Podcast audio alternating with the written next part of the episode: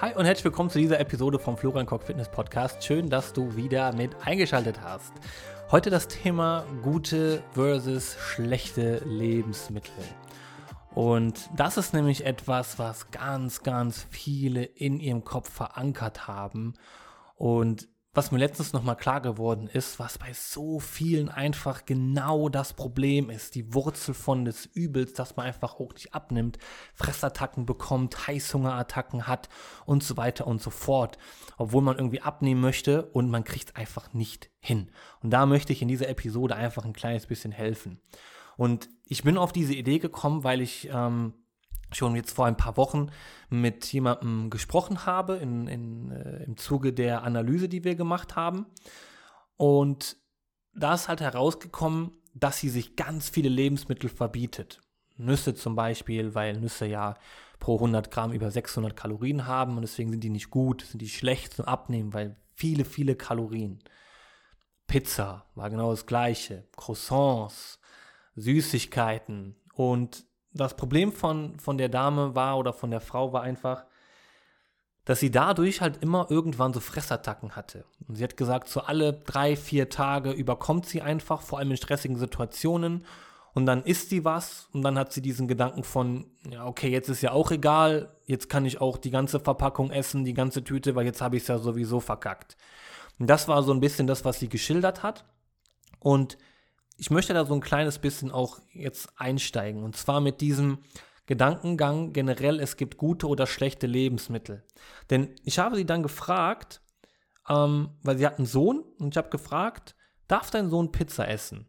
Und sie sagte, ja klar. Dann habe ich gefragt, wenn Pizza so schlecht ist, warum gibst du deinem Kind die Freigabe sozusagen Pizza zu essen und dir selber nicht? Und dann sagte sie, ja, ja, äh, hm ja, da hast du mich jetzt. So, habe ich keine Antwort drauf. Dann habe ich gesagt, siehst du? Und dann sagte sie, ja, aber mein Sohn, der steckt das natürlich auch noch viel einfacher weg und der kann gefühlt alles essen und nimmt dann nicht zu. Ja, habe ich dann gesagt. Klar, die Ausgangssituation ist bei euch beiden nicht die gleiche, definitiv. Du bist älter, du bist weiblich, er ist jünger, er ist äh, männlich. Klar, das sind zwei Faktoren, definitiv. Aber wenn Pizza doch so schlimm ist, und ich habe sie vorher gefragt, warum, weil dann hat sie gesagt, Gluten, Kohlenhydrate und so weiter, dann spielt es aber doch eigentlich gar keine Rolle. So, weil wenn Gluten schlecht für den Menschen sei, wenn Kohlenhydrate schlecht für den Menschen seien, und du gibst der Person, die du am allermeisten liebst, etwas davon und dir selber nicht, ich glaube, ich muss nicht weiterreden, was ich damit sagen wollte. Und da hat sie auch erkannt, okay, macht nicht so wirklich viel Sinn, wie ich das vielleicht einfach angehe. Und das war so ein kleines bisschen für sie, hatte ich das Gefühl, den, dieser Aha-Moment, dass sie angefangen hat, ihren aktuellen Glaubenssatz von, der dahinter steckte, Kohlenhydrate sind schlecht, demnach auch sowas wie Pizza, Brötchen, Brot, aber alle diese Dinge darf mein Sohn essen, aber ich nicht. Wenn die wirklich so schlimm sind, dann dürfte er sie eigentlich auch nicht essen. Ja, Mist. Okay, nee, aber es isst er ja gerne, das will ich ihm auch nicht vorenthalten. Und dann kamen wir zu dem Punkt, das esse ich ja gerne. Und genau da sind wir bei dem zweiten Punkt.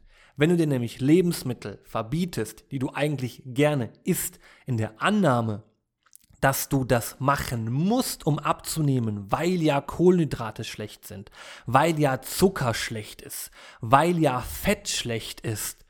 Und es gibt aber Lebensmittel, die du gerne isst, aber die du dir dann einfach verbietest, weil du dann ja abnehmen möchtest, dann führt das immer, und ich sage bewusst, immer zu Misserfolg. Du wirst dein Ziel nie erreichen. Das, was am Ende der Schlüssel zum Erfolg ist, ist, dass du eine Strategie für dich findest, wo du die Lebensmittel, die du gerne essen möchtest, weiterhin isst, aber in der Menge, in dem du immer noch ein Kaloriendefizit erzeugen kannst, um demnach auch abnimmst. Weil das ist das Einzige, was du brauchst. Und lass dir nicht weiterhin irgendwie diesen, sorry, dass ich das jetzt sage, diesen Mist oder Blödsinn erzählen von, Kohlenhydrate sind schlecht, weil der Insulinspiegel dann ansteigt, das hemmt, das hemmt die Fettverbrennung. Ach, Das ist so gefährliches Halbwissen. Das Problem dabei ist, ja, das ist wirklich so. Also Insulin, wenn Insulin ausgeschüttet wird, was prinzipiell durch Kohlenhydrate passiert, wird deine Fettverbrennung gehemmt. Fettverbrennung gehemmt hat aber rein gar nichts, nada damit zu tun, ob du fettlos wirst, ob du Fett verlierst. Das sind zwei verschiedene Paar Schuhe, muss ich wahrscheinlich auch mal in einer weiteren Folge irgendwie drauf eingehen, damit ich das ein bisschen näher erklären kann. Das würde jetzt hier den Rahmen sprengen. Das ist nämlich äh, Material für eine eigene Folge. Das werde ich sicherlich mal in der nächsten Episode oder in ein paar, in den übernächsten einfach mal machen. Aber zurück zum Thema. Wenn du das nämlich halt dann so angehst, dass du sagst, ich mache die Lebensmittel, die ich gerne esse, die etabliere ich trotzdem in meinen Abnehmweg, auf meine Abnehmreise, dann wirst du viel, viel einfacher ans Ziel kommen.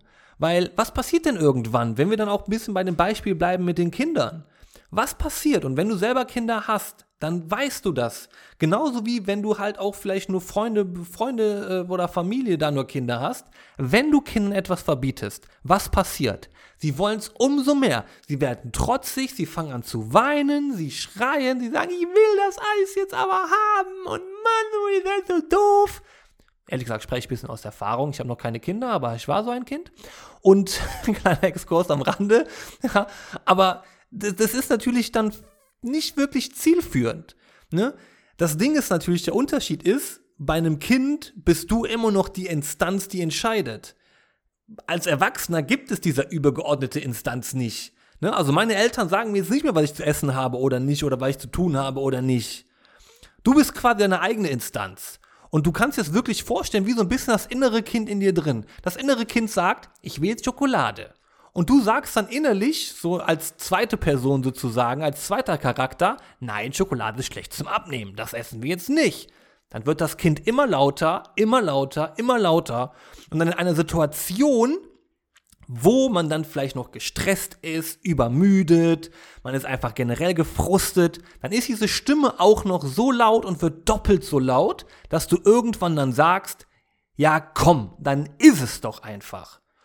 Und dann sagt dann wieder der Erwachsene in dir drin, siehst du, wusste ich doch, war falsch, klar, war logisch, nichts Not, bla bla bla, super, jetzt hast du was bekommen, was du wolltest, ich bin aber unzufrieden, ne, nicht gut, ja, und dann siehst du auch noch höchstwahrscheinlich am nächsten Tag, wenn dann diese Schokolade zu so einer Fressattacke führt und du dann das nächste isst, das nächste und die Schokolade einfach nicht das einzige ist, sondern dann auch noch die Chips dazukommen und dann wieder irgendwelche Brezel oder was weiß ich und du am nächsten Tag dich dann auf die Waage stellst und dann schwarz auf weiß dann siehst, ha, ein Kilo mehr, anderthalb Kilo mehr, war klar.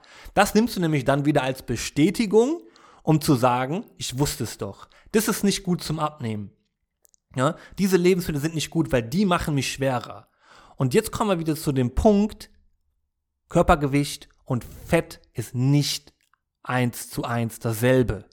Du kannst auch mit Gewicht zunehmen und trotzdem Fett verlieren. Und wenn du dann ehrlich mit dir bist, was willst du wirklich? Fettlos werden oder einfach nur leichter werden? Ich gehe davon aus, Fett verlieren.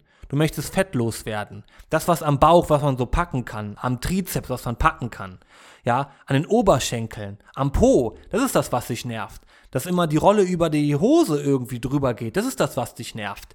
Dass du aus, wenn du die Treppe hochgehst, irgendwie aus der Puste bist, dass jetzt unangenehm ist, dass du nach zwei Minuten Fußballspielen mit deinem Kleinen oder deiner Kleinen einfach total aus der Puste bist, das ist doch das, was dich stört.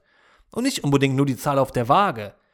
Weil wenn das so wäre, jemand, der ganz durchtrainiert ist, vielleicht auch äh, man sagen würde, oh, das Körpergewicht ist aber dann nicht so gesund für diese Person. Das ist natürlich Quatsch. Jeder würde sagen, wenn man den äußerlich sieht oder sie äußerlich sieht, hey, sieht fit aus, sieht gesund aus, kann viele Dinge machen, die ich gerne machen würde.